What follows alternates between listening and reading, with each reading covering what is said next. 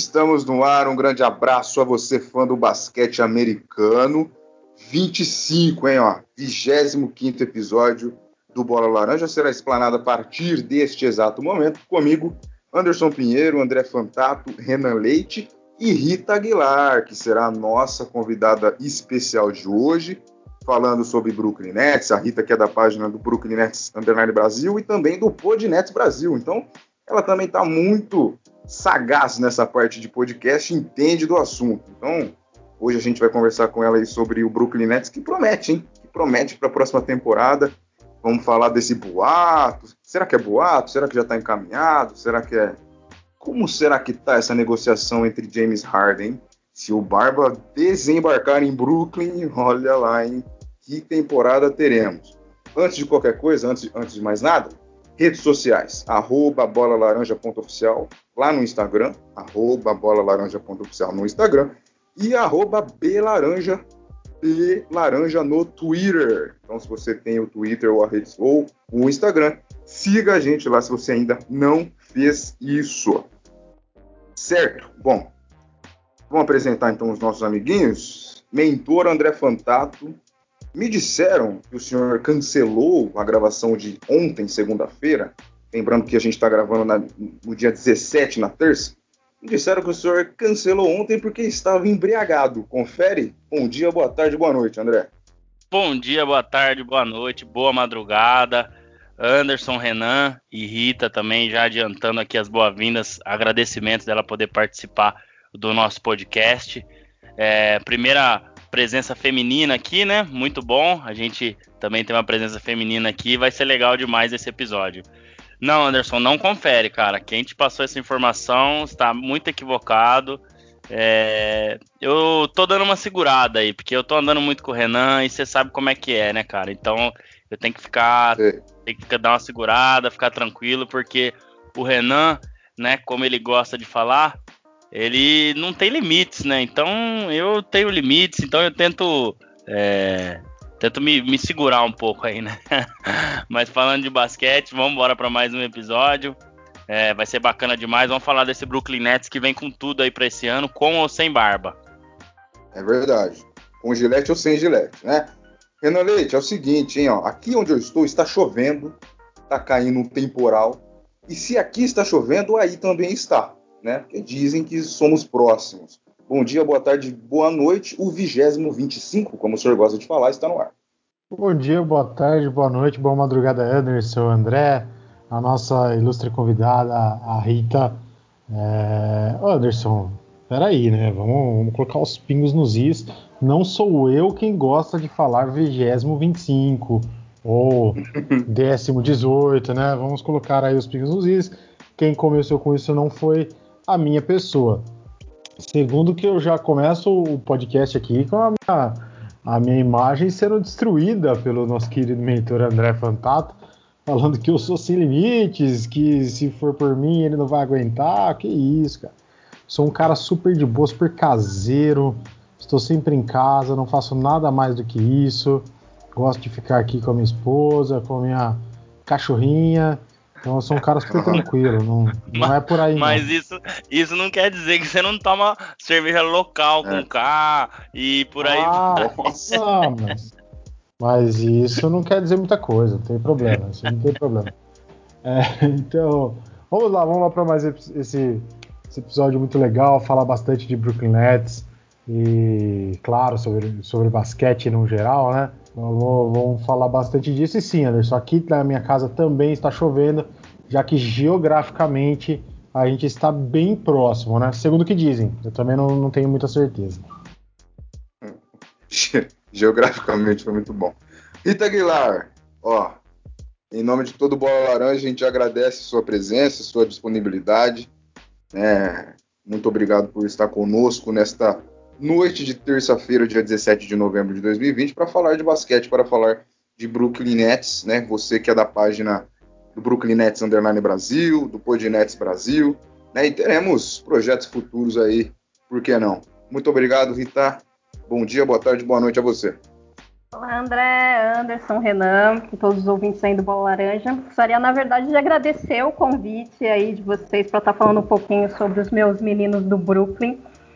E realmente vai ser um bate-papo bem interessante que o Brooklyn ele volta a ser a garota dos olhos da Conferência Leste. A questão das negociações assim tá pegando fogo, principalmente essa questão de negociação aí com James Harden. E eu só tenho só que agradecer aí o convite de vocês. Muito bem, muito bem. Então tá aí a Rita se apresentando. E como é de praxe aqui do nosso podcast, quando temos convidados, e neste caso uma convidada, a gente gosta de saber um pouco mais dessa vida de basquete. Né? Então, Rita, aproveite este momento para você contar para a gente como é que nasceu sua paixão pela NBA, onde, quando, como. É a mesma coisa a paixão pelo Brooklyn Nets, como nasceu as páginas nas redes sociais então, este momento é todo seu. Explane-se, Rita Aguilar. Obrigado pelo explane-se. Então, vamos lá. É, essa paixão pela NBA, ela surgiu no meu período de adolescência, que eu peguei a fase aí do Michael Jordan no Bulls. Então, eu sempre fui muito apaixonada.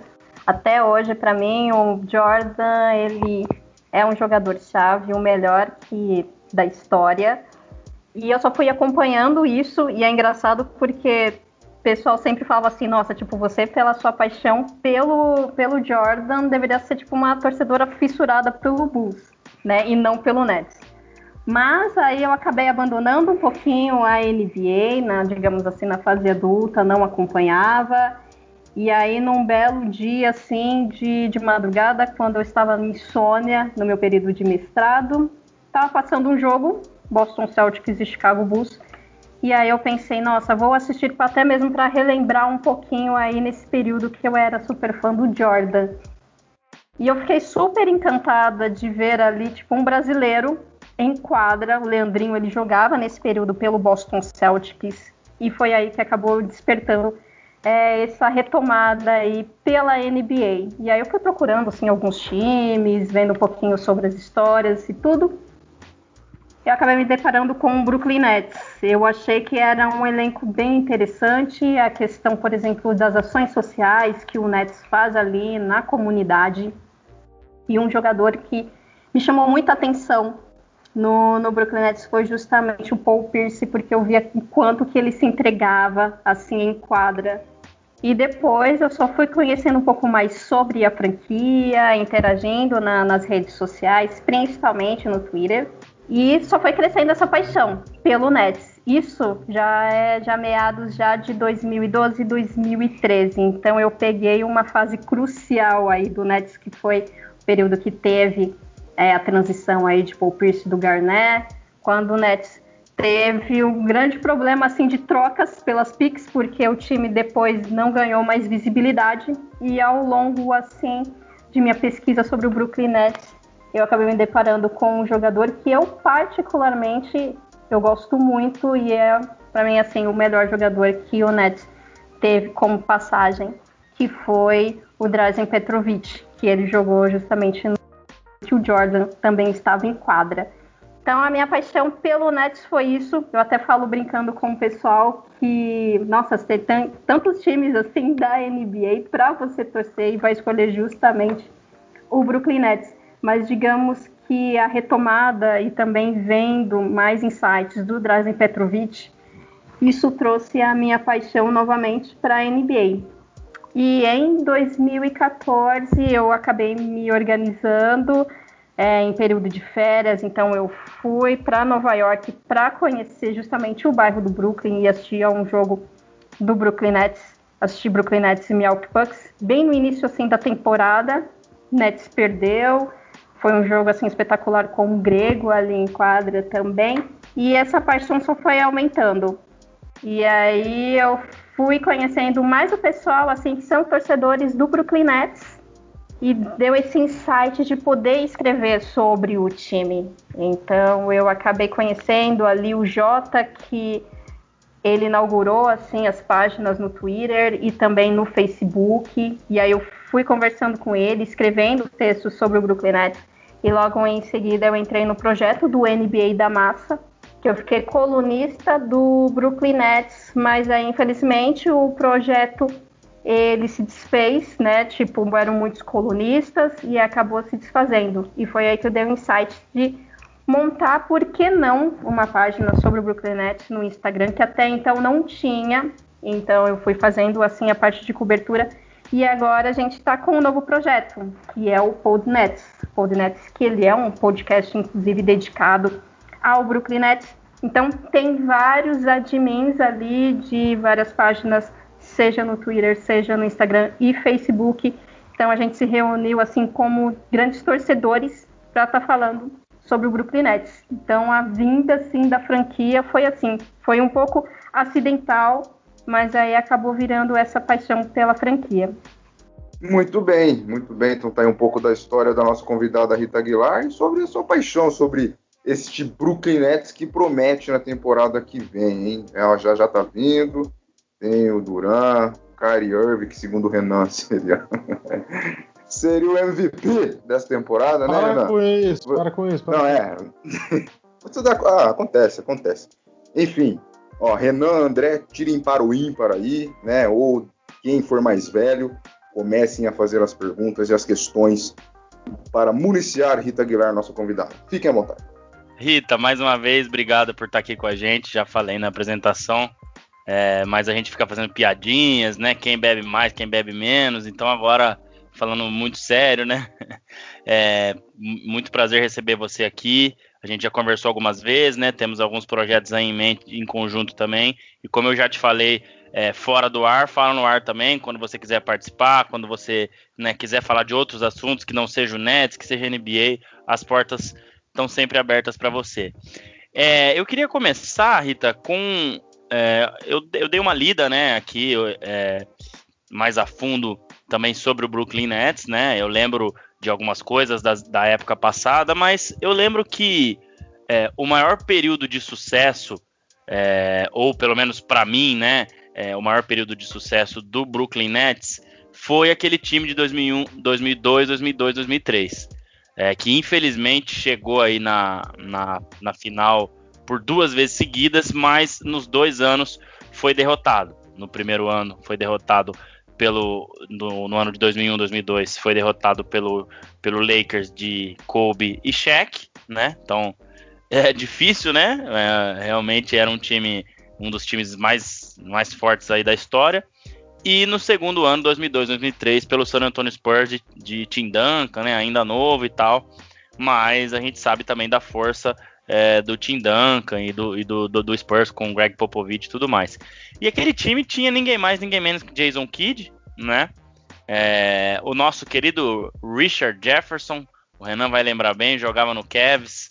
É, para mim, Carequinha. um dos jogadores. Carequinha, isso aí um dos jogadores mais inteligentes que a NBA já viu. Ele podia não ser lá nenhum craque, mas a inteligência dele de basquete era, era tremenda e ajudou muito o Cleveland na final em 2016.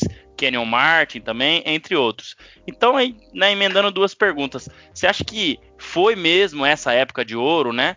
É, do Nets, é, e, e, foi, e o Jason Kidd é o maior Nets de todos os tempos, juntando, né, na época, New Jersey Nets e, e Brooklyn Nets, só para a gente saber a sua opinião entre o, maior, o melhor período aí e também o melhor jogador do Brooklyn Nets. Eu agradeço novamente pelo convite, muito obrigada mesmo por todo o apoio assim que vocês estão dando, até mesmo para ter uma presença feminina assim para estar tá falando um pouquinho sobre basquete. Eu acho isso muito bacana. E realmente foi um período que a gente pode considerar como um período de ouro, assim, né, do Brooklyn Nets, pois o Nets chegou bem perto, assim, para essa conquista de, de, título. Claro que é, pegando aí grandes oponentes, afinal de contas, o Lakers, que nem você citou, era muito difícil, pois a gente está falando aí de um time que tinha nada mais nada menos do que Kobe Bryant e também Shaquille O'Neal. Então era bem difícil poder estar tá passando, até porque foi uma série que o Lakers passou tranquilamente. Mas só do Nets ter chegado assim nessa final deu uma visibilidade e logo em seguida já veio já o Spurs de, do Pop, que também era um time assim espetacular. Eu particularmente eu admiro muito o trabalho do Pop, eu acho que ele tem uma visão assim absurda referente a extrair cada característica, cada qualidade assim de seus jogadores em quadra. Mas essa questão do Jason Kidd, ele ser tipo o maior jogador que passou ali pelo pelo, pelo Nets, aliás, que na época era o New Jersey Nets, isso envolve uma discussão tremenda aos torcedores do Nets sobre isso, pois para a grande maioria o grande jogador assim que passou pela equipe foi o Dr. J. Mas claro, muitos não vivenciaram até mesmo esse período que o Nets até teve assim títulos na antiga aba, né, antes da NBA, que foram dois títulos no total.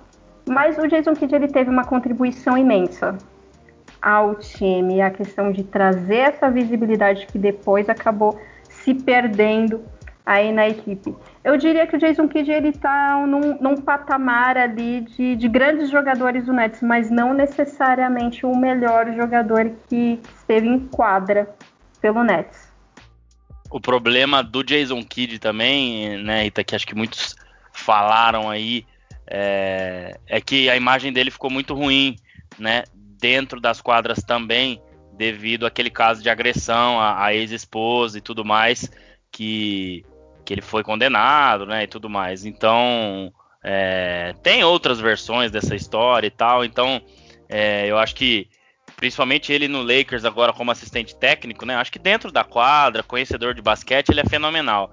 Mas só fica aí um, um pontinho de, de exclamação para a gente também não deixar passar em branco isso, que eu acho que é uma coisa assim é ruim, né, para reputação e que acaba é, influenciando na escolha das pessoas dentro de quadra também por mais que dentro de quadra ele pudesse ser um exemplo e tudo mais, mas fora, né, acabou acontecendo isso, então eu acho que é só um ponto de atenção aí pra gente não passar em branco também. Não, sem sombra de dúvidas. É um ponto que acabou manchando o Jason Kidd referente a isso. E recentemente no Nets nós também tivemos um jogador que também passou por isso, que é o Corex, que ele teve a acusação de agressão à sua ex-namorada, chegou até mesmo ir para julgamento, mas ele foi inocentado. Mas a gente tem ainda essa percepção de que o Kurex ele é um jogador manchado no time. Então, de fato, isso acaba trazendo muito, né? Em quadra e em tudo a imagem do jogador. Renan Leite, fique à vontade, faça suas questões e o Kyrie Irving será MVP. Vamos lá, Anderson. Você, cara, esquece desse negócio do Kyrie Irving, cara. É, a gente na vida, a gente se equivoca e a gente tem que superar os equívocos que a gente que a gente comete, né? Então isso aí para mim já tá superado. Vamos, vamos passar para frente. É, Rita, de novo um prazer ter você aqui. É muito legal poder trazer é, uma pessoa tão ligada a um clube assim, é, é torcedora mesmo e falar de um clube em específico é, é, muito legal. Então eu queria trazer um pouco daquilo que eu gosto muito, que é o clubismo aqui para a mesa. É, você falou aí sobre esse, essa paixão pelo bairro de Brooklyn. Eu não sou assim um profundo entendedor, mas também tenho ali o meu, o meu olhar voltado para o Brooklyn. Acho que é, é um lugar ainda do, do, menos atingido pela grande metrópole, né? Ainda tem ali umas coisas mais é, culturais do bairro e, e, tal. E o, o, o Nets, o Nets é, fazendo esse trabalho ali com a comunidade tudo mais, é, aproxima o torcedor e aproxima a comunidade do time. Eu acho isso muito legal. Lembro até uh, um pouco é, sobre tudo que acontece dentro de Nova York, é, tratando até um pouco daquele filme é, Gangues de Nova York, em que tinham ali várias gangues dentro da cidade e tudo mais, eu queria puxar o seguinte. Para você, é, o grande rival do Brooklyn Nets é mesmo o New York Knicks, que está ali perto, é, que é o, entre aspas, o time elitizado de Nova York, ou não? Ou esportivamente o, os torcedores do Nets encaram mais o Boston como um verdadeiro rival do que uh, o New York Knicks? Olha, essa questão da rivalidade, né, que muitos torcedores do Nets, inclusive eu, eu falo que, os, que o Knicks é os nossos primos ricos de Manhattan. Mas essa rivalidade, digamos assim, que tem entre Nets e Knicks, é, isso foi acabando inserido, isso se inseriu, digamos assim, principalmente aqui, porque nos Estados Unidos, na verdade, isso não existe. Né? Eles são torcidas, digamos assim, que se respeitam e muito. Até mesmo a questão do Boston Celtics também, por mais que a gente sabe que a torcida celta é uma torcida que acaba provocando e bastante, principalmente com a questão de que o Kyrie ele está agora no elenco do Nets mas não necessariamente que os nossos primos ricos eles sejam assim super rivais, tem aquela essa questão que a gente vê muito, por exemplo, no Brasil, no, no futebol. Muito pelo contrário. Mas claro, é, a gente brinca, né, de que é sempre bom ganhar do Knicks, mas é uma coisa assim bem interiorizada, tipo nossa mesmo, não que lá eles tenham essa rivalidade assim entre o Knicks. E Rita, complementando esse assunto, né, do, da cultura ali que o Renan falou, é, antes de eu passar para uma próxima pergunta de uma outra era do, do, do Nets também, é, eu acho bem bacana né, essa questão da cultura. É, esses dias eu quase comprei uma camiseta do Knicks é, devido ao, ao rosto né, do Notorious Big, que para quem não conhece é um dos maiores rappers de todos os tempos, né? Eu acho bem bacana isso. E eu tenho uma pergunta para te fazer. É, que tem um senhor aí que eu acho que ele deve ser o maior torcedor do Knicks, ou o mais famoso. Você sabe quem é? O senhor chamado Sean Carter? Sim. Ah, então você tá, você tá por dentro, né? Jay-Z, ninguém mais, ninguém menos do que Jay-Z. Tá sempre ali às beiras da quadra, né? Uhum. E, e era. Eu acho que ele não é mais, né? Ele já vendeu a parte dele, ele era sócio minoritário, né? Com 1% do, do, dos Nets. E você acha que ele é a maior estrela, assim, fora da quadra? Ele representa bem o que é o Brooklyn, né? Ele sempre fala bastante nas músicas dele e tudo mais. Você acha que é, ele é uma personalidade que representa mesmo o que é o torcedor, o que é o cara que nasceu no Brooklyn, embora hoje né, ele já não seja uma pessoa tão humilde, né, como nós, nós pobres mortais, mas enfim, eu acho que ele tem bem a cara, assim, ele é um cara que tá sempre por ali, né, e, e já vi ele várias vezes falando da paixão e tudo mais, e é, eu acho bacana isso, é, trazer esse lado também, né. Ah, sim, sem sombra de dúvidas. Aliás, a vinda do, do Nets para o Brooklyn foi justamente que o Jay-Z ele acabou ajudando muito, né? A questão das músicas, a questão de trazer mesmo o time entrando nessa parte de ações.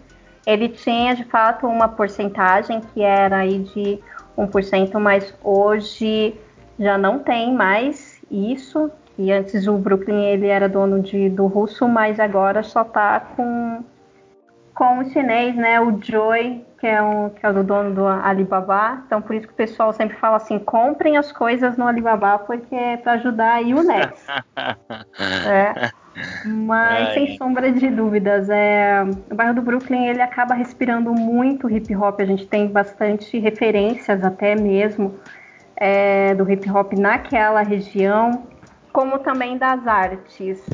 Então ele foi muito representativo, assim como o Notorious Big, que fizeram uma homenagem que eu particularmente eu acho que foi uma das jerseys mais lindas que o Nets teve. Ficou incrível Sim. assim. A, a relação com o bairro, né, de Bedstu, que aí dá para fazer uma relação com a série em português que todo mundo odeia o Chris, que isso uhum. pessoal acaba remetendo muito, né, a questão do Chris que mora ali na região do Brooklyn, até mesmo Chris Rock, que a série fala, né, sobre a, o período de infância do Chris Rock e até hoje tem essa casa que as pessoas podem passar por ali e prestigiar isso. É um bairro bem interessante ali, Bedstu. Mas é uma região assim que tem uma efervescência cultural impressionante. Tem a base do jazz, tem a base do hip hop, a questão das artes com grafite também. Então, Jay-Z ele acabou contribuindo muito até mesmo para trazer um pouco mais de visibilidade à região do Brooklyn, que até antes era uma região extremamente violenta, era uma questão mais complicada. E digamos assim que as pessoas agora conseguem circular com mais tranquilidade. Legal, legal. André, você tem mais uma pergunta, né? Isso, eu vou mandar mais uma aqui. Eu, desculpa, Anderson, só para a gente é, fechar aí é, outros, outras épocas do Brooklyn, e é justamente conectado com essa. É, com a compra, né, ou, ou a aquisição de, de, uma parte, é, 1% né, das ações do Brooklyn Nets, quando ele veio para o Brooklyn. Se eu não me engano, isso foi não sei se foi na temporada 10, 11 ou 11, 12. Não sei se a Rita pode falar melhor. E aí na temporada 13, 14, eu acho que foi um dos melhores anos recentes do Nets. É, esse ano tava aí, né, para ser também, mas devido às lesões e tudo mais acabou não não se realizando. Mas no time de 13 e 14, que para quem não lembra, era um time composto por já veteranos, mas Paul Pierce, Kevin Garnett, Deron Williams, Joey Johnson, que jogava muita bola, Jason Terry, já havia sido campeão também, e o Sean Livingston, que para quem não lembra, vinha do banco do Golden State e para mim era um dos jogadores mais importantes da segunda unidade ali. Então, era um time muito muito tinha aí Paul Pierce já campeão, Kevin Garnett já campeão Jason Terry também, e mais esses outros que eu citei. Então, é, foi uma época boa. É, enfrentou o, Miami Heat do LeBron James na semifinal de conferência, e aí, se eu não me engano, acho que foi 4 a 1 ou 4 a 0 para o Miami Heat é, naquela, naquela ocasião, mas é, chegou longe, né? O time se reforçou e o time teve que entrar em rebuild depois disso, porque deu muitas é, picks de primeira escolha e tudo mais para adquirir aí Paul Pierce, Kevin Garnett e Jason Terry. Então é, demorou é, bastante para chegar onde chegou, né? Onde está chegando, na verdade, é, o ano retrasado, é, o ano passado, né? Ou seja, esse ano, na verdade, que acabou de terminar, e nessa temporada que vai entrar agora. Então, foi um dos times mais fortes aí recentemente, né, Rita? E, e, e devido a todas essas trocas, demorou todo esse tempo para voltar é, a jogar um bom basquete novamente, né? É, eu acho que foi super bem apontado, porque demorou pro para o Nets ele ter essa reconstrução. Porque após essa fase aí do, do Paul Pierce, do Garnett, todos esses jogadores, por mais que eles fossem de fato veteranos, mas eles chegaram é, para fazer parte do elenco, isso foi um custo muito alto para o Brooklyn, porque foram muitas trocas de pique né, no, de draft que acabaram ficando ali com o Boston Celtics, acabou sendo em sorteios. Então, isso custou muito caro. O time acabou não tendo visibilidade, não tinha pick de draft. E quem seriam os jogadores que iriam para uma equipe que não iria para os playoffs?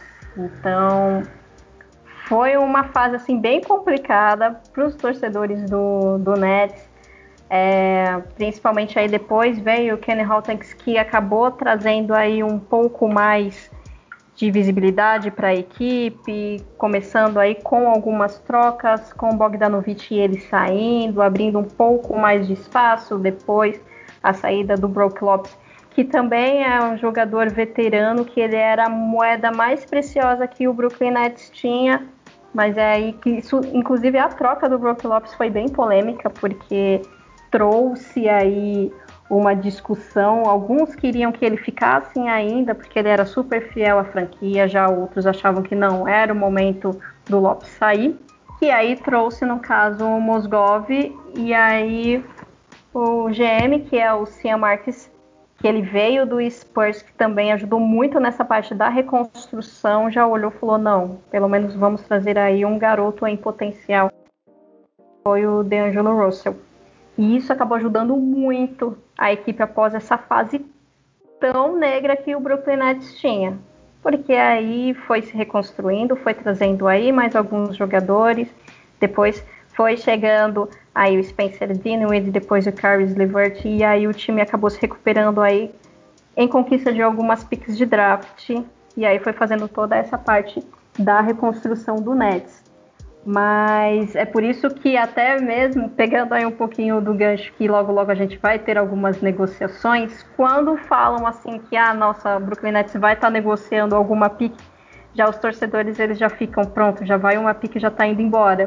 Que a gente teve uma negociação que foi ontem é, com o Dizinamusa que ele acabou saindo e foi cedido uma pique de first round de 2021 e já o pessoal já olhou assim e falou meu Deus, tipo já mais uma pique já está indo mas foi uma jogada interessante aí para liberação de cap. Então, a gente pode dizer assim, o Brooklyn Nets ele teve seus momentos de trauma ali, um período de reconstrução bem longa, com a chegada até mesmo do Sam Marks e depois do Kenny Hawkins, mas essa reconstrução está trazendo frutos agora com a chegada aí de grandes jogadores, né? Como é o caso do Kevin Durant, do Kyrie Irving, e aí a gente vai ver aí quem que vai estar tá chegando, seja no draft, que vai ser inclusive amanhã, ou então com as futuras negociações. Muito bem. Uh, gente, é o seguinte: se o André e o Renan ainda tiverem perguntas sobre é, fases passadas, Brooklyn Nets, vocês podem fazer depois, porque a minha é mais relacionada a este ano. O Rita, é o seguinte: alguns episódios atrás a gente entrevistou o Pedro Rodrigues, aqui no Bola Laranja. Ele fez parte do podcast do Bala na Sexta, com o Fábio Balaciano. E a gente pegou a época ali, a gravação foi na época se ainda a NBA iria voltar ou não. É, ali bem no início ali da especulação. Não lembro se já estava marcado ou se ainda era só especulação. Mas ele citou, ele primeiro que ele era contra, né, a volta. E não, ele achava que não que não é ideal a volta em meio à pandemia mesmo na bolha. E ele citou bastante Brooklyn Nets nessa ideia, porque o que tinha de desfalque, vou te contar uma coisa, hein? Já tinha o, o Irving, já tinha o Duran, aí depois perdeu o DeAndre Jordan, entre outros. Mas voltando um pouco ali para aquela época, uns dois, três, quatro meses atrás, você pensava dessa maneira também? Você era a favor de não voltar por causa desse desfalque? Vamos ser um pouco Renan Leite agora, um pouco mais clubista? É, o que você pensava ali naquela ocasião? Era melhor não ter voltado mesmo? Porque não tinha muitos jogadores, tá? era difícil entrar, colocar alguém em quadra, né? Era o nível um pouco abaixo. O que você pensava ali naquela época? Eu pensava nem tanto essa questão do clubismo. Eu achava que a liga, ela, de fato, ela tinha que ter sido cancelada até mesmo por questão de segurança todos. Achava que era uma loucura, tipo, todo mundo voltar. Tudo bem que a gente sente saudades, né, de assistir aos jogos da NBA e tudo, mas eu fiquei um tanto preocupada.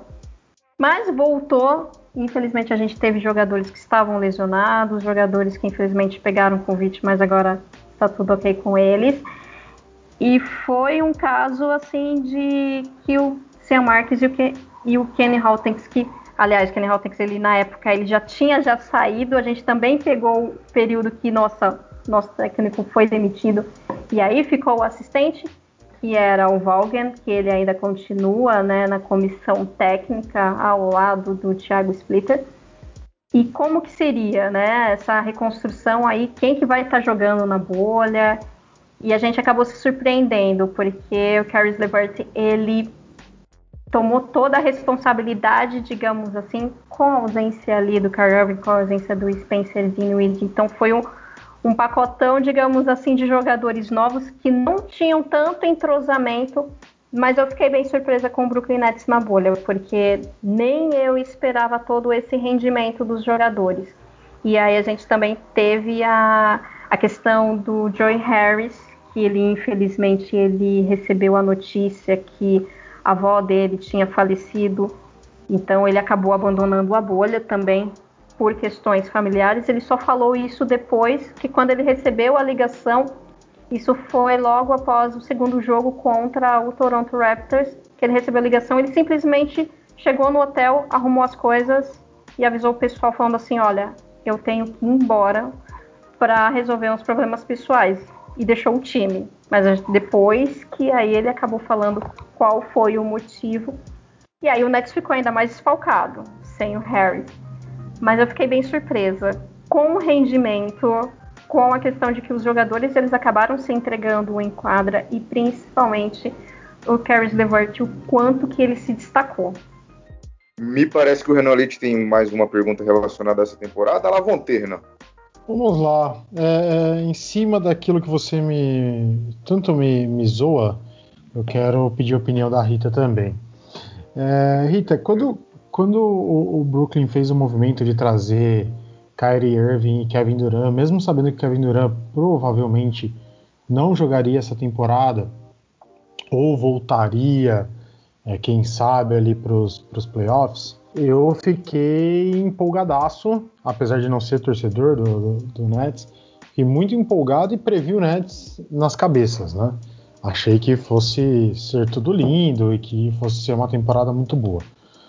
É, com o decorrer da temporada, apesar dos bons valores que você citou aí que, que teve na temporada, principalmente no, na reta final, o Kyrie Irving, para mim, voltou a, a, não desempenhar assim, um, um, uma temporada de altíssimo nível como ele, como ele pode desempenhar, que a gente já viu ele fazer, né? É, e infelizmente o Durano voltou e o time sofreu ali com, com outras baixas e tudo mais. É, qual, qual para você, qual que é o balanço da temporada em um todo? É, qual foi sua expectativa lá no início com, com o movimento de trazer as duas grandes estrelas? É, como você administrou essa expectativa durante a temporada, vendo ali como foi o rendimento? E chegando no fim, vendo que teve tudo que aconteceu com lesões e tudo mais, você acha que foi uma boa temporada de preparação para a próxima ser uma ótima temporada? Acha que foi regular, dava para ser melhor? Qual é, é o balanço que você tira disso tudo? Bom, vamos começar falando sobre a presença de Kevin Durant e Kyrie no elenco do Nets, que ninguém esperava, assim, digamos assim. Era um sonho, né, de, de, torcedores do Nets terem, assim, estrelas. Eu, particularmente, eu gosto muito do Kevin Durant, eu acho ele um jogador fantástico, adoro o estilo dele. O Kyrie Irving, ele tem essa questão também, digamos assim, sentimental em relação à região, pois ele é daquela região até mesmo do Brooklyn, ele acabou se criando, né, porque ele é australiano, mas ele acabou se criando e sempre tem, tinha o Jason Kidd como uma grande referência, então tem um valor, digamos assim, que pesa, tem um peso ali do, da questão sentimental. Mas a presença dos dois em relação de o que, que aconteceu na temporada, até mesmo porque que nem você citou, nós não tivemos tanto tempo assim com o Kyrie em quadra. Eu achei que foi um bom preparatório, principalmente porque a gente observou que tinham jogadores ali que eles conseguem responder para a qualidade de, de ataque. Aí eu tô falando aí do Spencer Dinwiddie, eu tô falando aí do Caris LeVert, porque acabou assumindo toda a responsabilidade, ele conseguiu manter essa qualidade. Caris LeVert também. É, o Jared Allen também é um outro pivô aí quando a gente teve a ausência aí do DeAndre Jordan. Então tem aí alguns jogadores que eles são jogadores chaves, que eles conseguem manter uma qualidade quando está no ataque e são essenciais. Infelizmente eles são jogadores que são jogadores moedas assim de troca, mas são jogadores assim essenciais para a equipe do Nets. É o que a gente espera até mesmo é, após essa lesão do Kyrie que ele esteja 100% e também a chegada do Kevin Durant, que aliás nós não sabemos ainda como que ele vai retornar, mesmo ele fazendo aí um treinamento um pouco mais intenso que a gente acaba acompanhando nas redes sociais, que ele está num ritmo assim bem bacana, ele está indo bem, é que o Kevin Durant ele volte com um bom rendimento. Infelizmente ele teve aí uma lesão muito grave né, que foi o rompimento do tendão de Aquiles, e a gente sabe que quando os jogadores eles acabam retornando dessa lesão, eles não voltam 100%. Mas a gente pode aguardar pelo menos aí um Kevin Durant com seus 96, 97% do que era o rendimento dele. E eu espero sim que o Kyrie ele volte 100%, que a gente consiga aí ver um entrosamento com, com as equipes, com a equipe em si, principalmente a gente falando também na questão de vestiário, que o Steve Nash, que ele é o técnico que acabou assumindo, que vai ser inclusive a primeira vez que ele vai estar assumindo como um técnico, ele vai ter que saber lidar muito bem com a questão do entrosamento com a equipe e principalmente com o vestiário, que a gente sabe que o Kyrie ele é um jogador meio polêmico, já tem uma baita de uma história, digamos assim, que ele não é um jogador fácil, que ele acaba envenenando, digamos assim, entre aspas, o vestiário. Mas eu acredito que o Steve Nash ele acaba administrando isso aí muito bem. Mas eu acredito que foi uma temporada interessante, até mesmo para a gente ver alguns pontos aí de alguns jogadores que podem ser bons jogadores, como um sexto homem e também no banco. É, a minha próxima pergunta era relacionada ao Steve também, você até citou ele aí, mas você pode explanar um pouco mais daqui a pouco, porque, assim, no dia, se eu não estiver enganado, dia 3 de setembro, né, o Brooklyn é, anunciou o Steve Nash como técnico. Como é que você recebeu essa notícia? Você gostou? Você achou que outro nome seria melhor? Ou ele era o cara ideal para assumir essa equipe, que ainda não tinha nem ideia de, de como seria né, o término da temporada? É, como é que seria essa projeção para a próxima. Então, pegando ainda nessa temporada e já fazendo o exercício futurístico, né, para daqui a pouco a gente entrar no assunto Harden, é, o que você achou da contratação do Steve Nash como técnico? Você acha que ele é o cara que pode levar esse, esse time aí da terra do, do Chris, da Peter Parker, ao título da NBA? Olha, a, quando a gente recebeu a notícia que o Steve Nash ele seria o técnico do Brooklyn Nets, a primeira coisa que eu pensei é que o GM Sam Marcos ele foi muito ousado. Todos esperavam que fosse um técnico que já tivesse bastante experiência, até mesmo o Jason Kidd ele estava como um técnico cotado para estar tá voltando ao Brooklyn Nets. Eu até achei que a presença do Kidd seria interessante para este elenco, mas depois que eu fui lendo por que, que o Sam Marques ele acabou selecionando o Steve Nash foi algo que realmente me animou.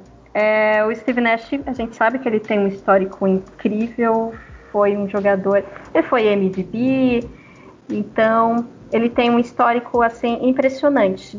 E fora que o Steve Nash ele sempre tinha a pretensão de ser técnico, ele só estava na verdade aguardando o momento certo.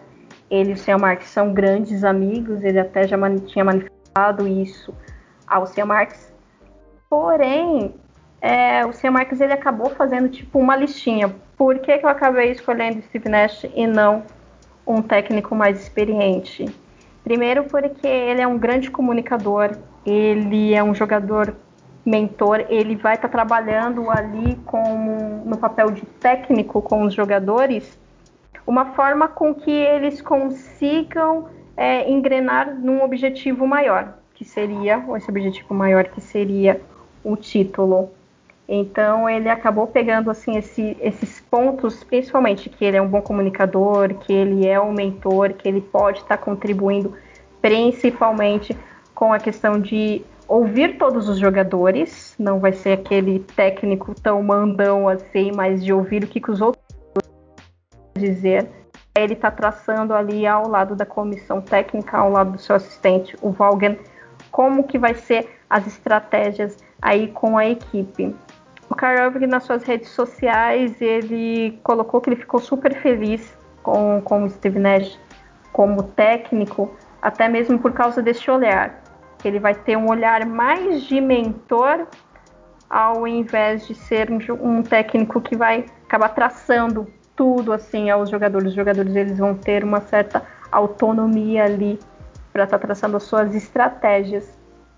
E o, Steve Nash ele vai estar ao lado do Vaughan, que acabou ficando como técnico na bolha. Ele conhece muito bem a equipe, então acho que vai ser um bom trabalho assim dos dois. Claro que a gente tem essa coisa. Steve Nash vai ser a primeira vez como técnico, mas eu acredito que ele vai conseguir responder às expectativas assim da equipe. É isso, muito bem. Então, expectativa grande aí para a próxima temporada do Brooklyn Nets que pode desembarcar um cara aí interessante, hein? Se a gente digitar Harden no Google neste momento, às 9h24 da noite do dia 17 de novembro, é, ainda não tem nada confirmado. Né? A maioria da, notícia fala que ele rejeitou uma proposta né, do, do, do Houston Rockets para permanência e cita que quer sair em direção a Brooklyn.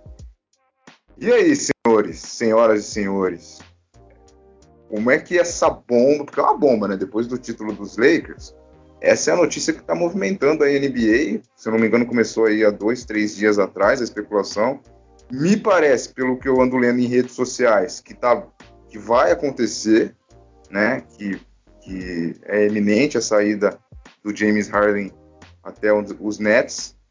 E esse trio aí é o, é o que a Rita falou também, né? A gente não sabe como o Duran volta, mas é o Duran.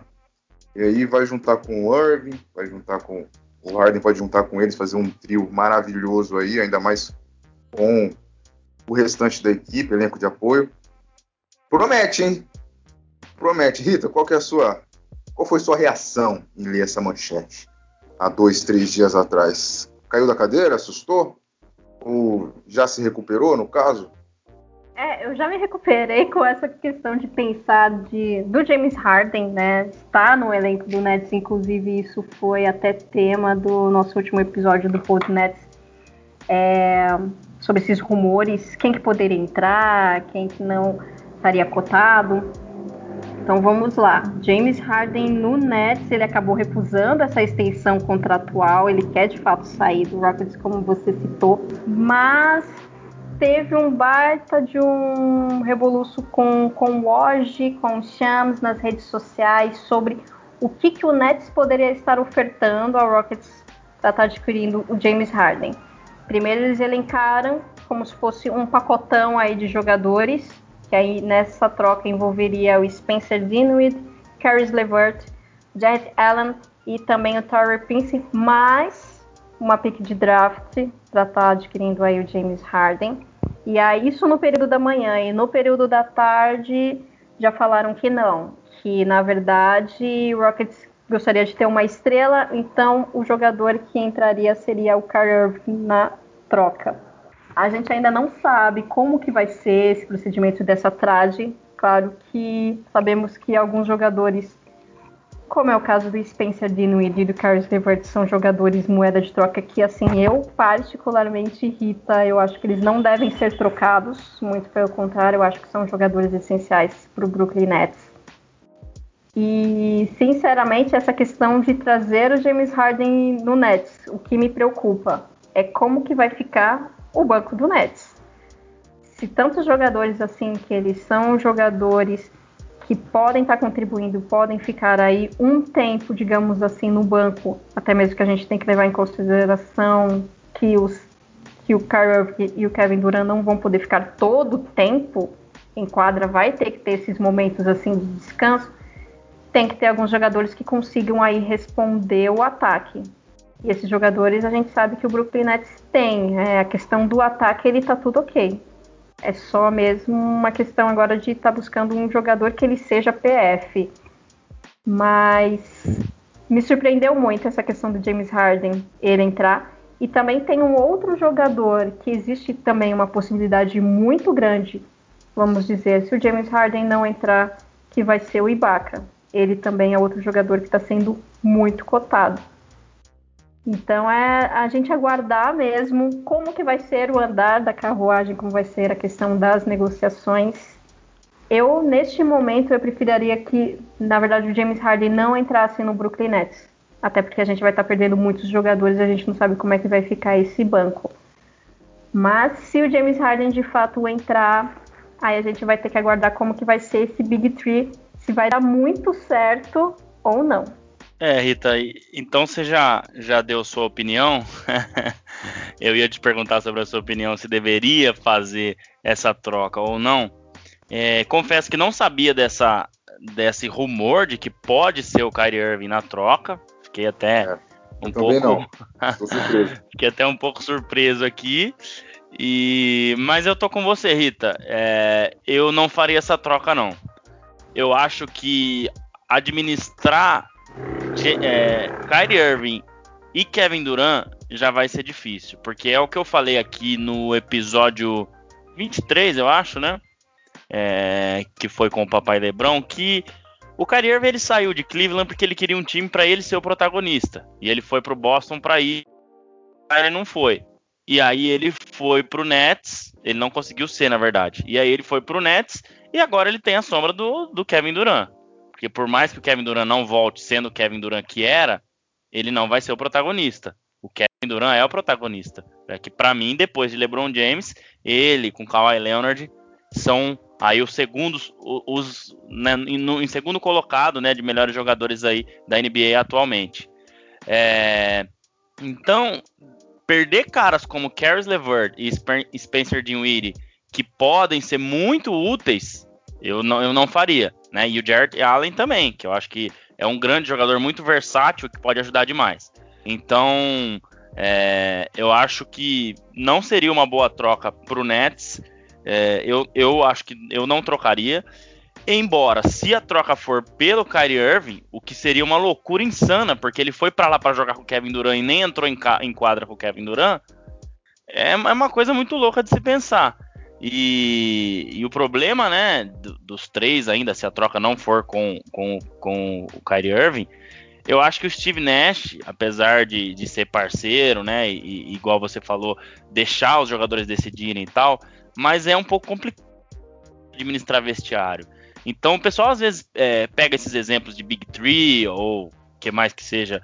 Ah, mas o Golden State Warriors dava certo. Mas é totalmente diferente. Personalidade de Stephen Curry, Clay Thompson é, e tudo mais é algo diferente. Eles receberam Kevin Durant lá sabendo que eles não iam mais ter tanto protagonismo assim e que o Kevin Durant ia ser o cara do time.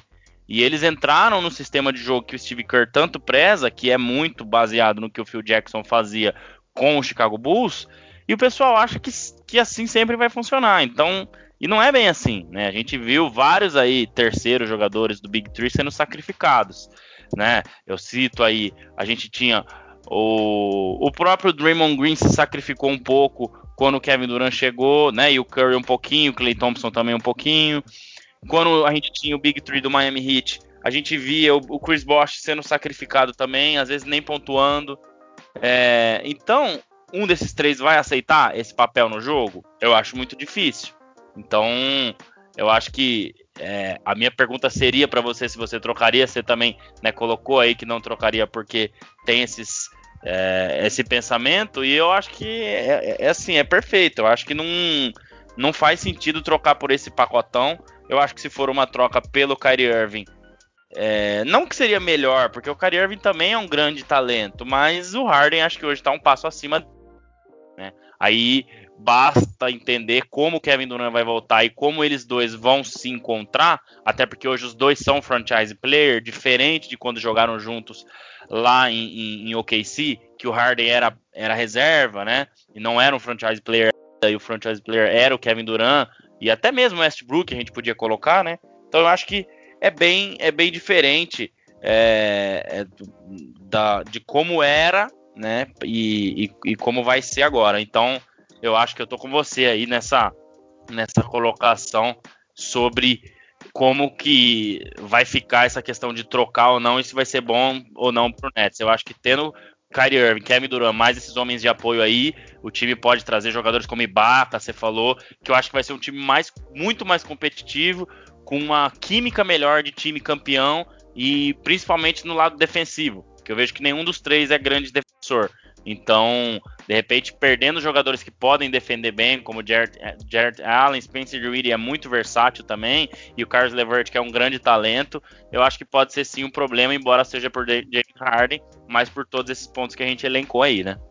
Pois é, eu acabei me adiantando já respondendo sobre o meu posicionamento do, do James Harden é, essa questão da troca mesmo que envolveria o Kyrie chegou assim no finalzinho dessa tarde, ainda está muito recente, então tem vários jornalistas que eles estão analisando até sobre isso, sobre essas conversas que estão tendo, né? Porque de fato estão tendo é, entre o time do Rockets e o Brooklyn Nets. Mas assim, é, eu... e até o próprio Kyrie Irving falou que não, tá, né? Dizem aqui que o Kyrie Irving falou que não quer que o James Harden venha. Então, tá meio. tá meio estranho a coisa aí também, né? Não, sim, por isso que tá, tá bem confuso, é, tá bem conturbado essa questão dessa trade que até o mesmo pessoal já tá falando assim, não, ela tá demorando muito, né, para tá acontecendo, para tá chegando a um acordo. Então, acredita-se que não vai ter.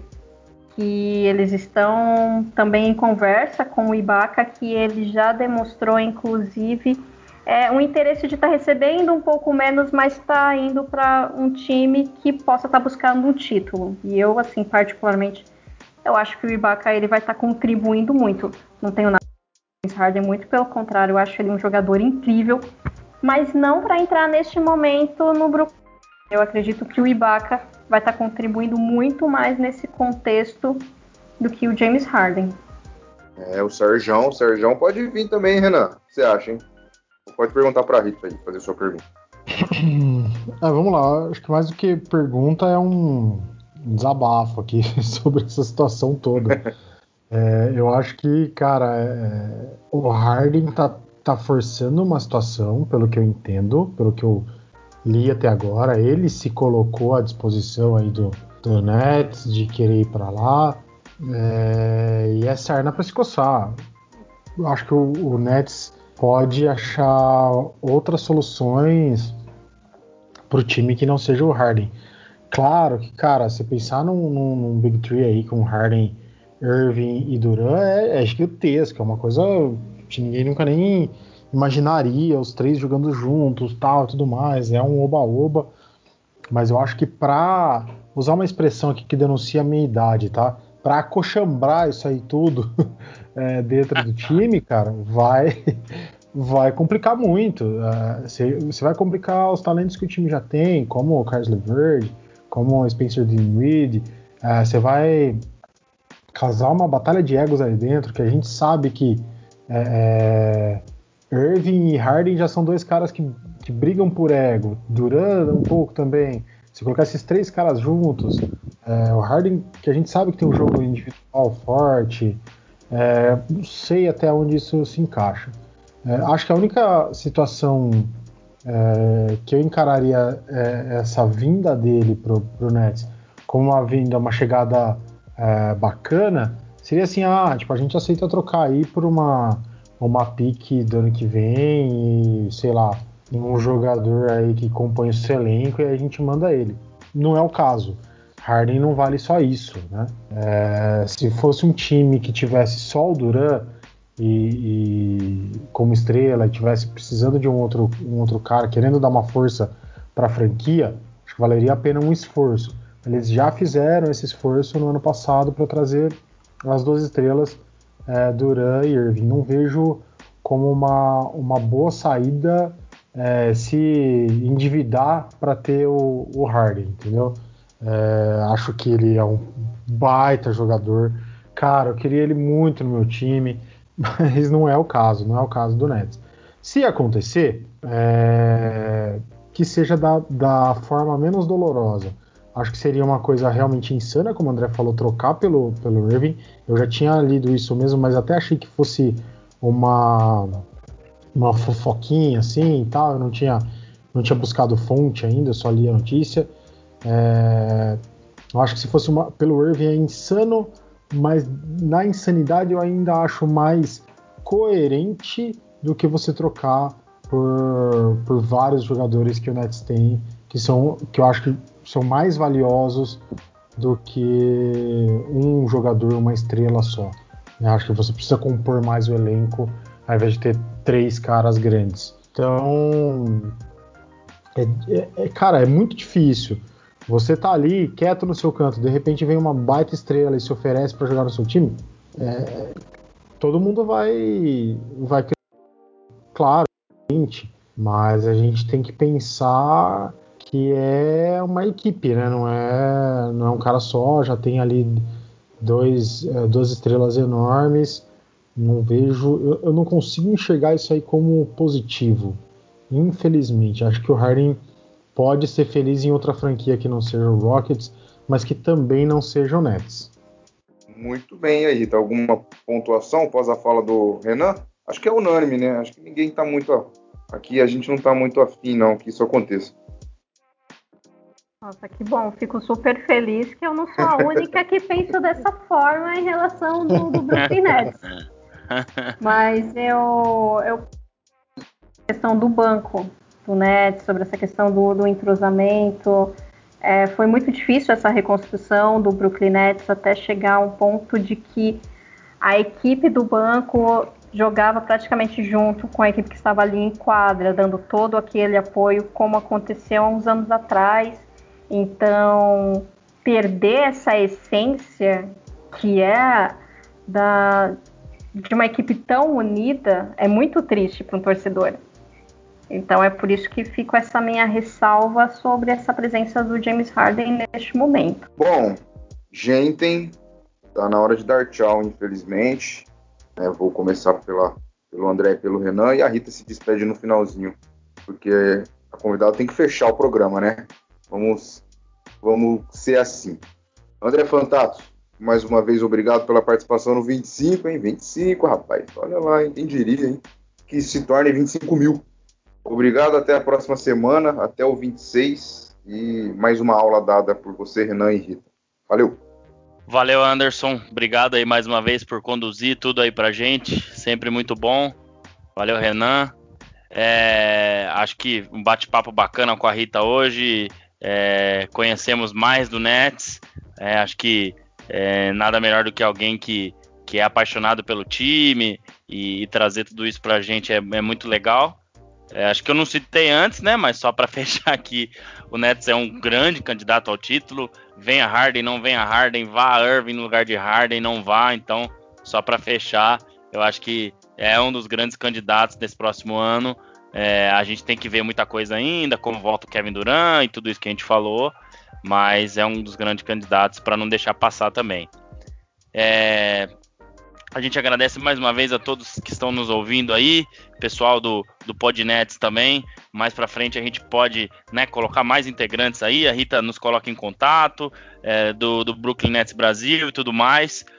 É muito, muito bacana discutir aí com, com outras pessoas sobre basquete, esse esporte que a gente tanto ama. Sempre bom ter é, opiniões diferentes e, e tá agregando para o nosso Bola Laranja. Mais uma vez, obrigado, Rita. Fica aqui meu, meu agradecimento para você, sucesso e sempre que, que puder aí, venha participar com a gente, venha é, estar aí com, com nós no, nos episódios discutindo sobre basquete, que será sempre bem-vinda. Beleza? Obrigado para todo mundo, um grande abraço e estamos de volta para o episódio 26 semana que vem. É, tomara que as lesões passem longe dessa vez lá no Brooklyn Nets. Renan Leite, aquele abraço, hein? Parou de chover aqui claro que aí também. Até o 26. Olha, isso aqui parou também, como você disse, nós moramos relativamente perto, então ó, se a chuva para aí, provavelmente ela para aqui também. Muito obrigado mais uma vez por esse, por esse podcast, agradecer ao André, uh, em especial agradecer a Rita por, por essa participação tão rica de informações sobre esse time que é tão querido aqui no Brasil, né? É, a gente vê que a galera daqui do Brasil tem uma, uma é, um amor aí por esse time, pelo Brooklyn Nets, que digamos, diga-se de passagem, tem aí a quadra mais louca da NBA. É, então deixa aqui meu abraço a todos, meu agradecimento a todos. Se você chegou até aqui, muito obrigado por estar ouvindo Bola Laranja e até a próxima. Rita Aguilar, participante do Bola Laranja do episódio 25, Podnets Brasil, é, Brooklyn Nets Brasil, a página dela no Instagram. Obrigado mais uma vez, em nome de todo o Bola Laranja, pela sua disponibilidade, por bater esse papo com a gente sobre basquete e especialmente sobre o Brooklyn Nets. Assim como o André falou, quer participar, é só mandar mensagem que você entra aqui, não precisa só falar de Brooklyn Nets. A gente fala aí dos assuntos totais da NBA. Agora está um pouco complicado, né? Não tem jogo, então a gente tem que ficar é, pensando bem no assunto, falando aí das especulações, mas quando você tiver disponibilidade, pode vir que a gente faz mais vários aí, tá bom? Muito obrigado mais uma vez pela aula sobre Brooklyn Nets e até a próxima. Ah, só tenho que agradecer a vocês, André, Anderson, Renan, e com certeza a gente vai marcar, sem dúvidas, outros bate-papos, seja comigo ou também com os outros integrantes do Podnets, para estar tá falando sobre o Brooklyn Nets. E eu espero que assim que renda bastante. Vamos ver como é que vai ser esse time na próxima temporada. Creio que todo mundo está bem ansioso quando que o Kevin Durant ele vai estar tá retornando, como que ele vai vir, inclusive. Se vai vir o James Harden ou não, isso a gente vai ter que aguardar. E lembrando que vem o draft aí também vai ter bastante surpresas também com a pick 19 do Brooklyn Nets. E eu só tenho só que agradecer aí o convite de vocês E a gente marca sem sombra de dúvidas aí um outro grande bate-papo para falar sobre meus meninos do Brooklyn. Hum. Muito bem, ó, muito obrigado a você que chegou até aqui, este exato momento. Estamos finalizando o 25. E fique de olho nas nossas redes sociais, em arroba bolalaranja.oficial no Instagram e o arroba belaranja no Twitter. E também você que ainda não segue, eu duvido, né? Mas, mas se você ainda não segue as páginas aí do Brooklyn Nets da Rita, né? vai lá no Podnets Brasil, Brooklyn Nets Underline Brasil lá no Instagram e vamos nessa, beleza? Grande abraço, até semana que vem, ótima semana e ó, não bebe cerveja não, hein? Bebe suco. Até!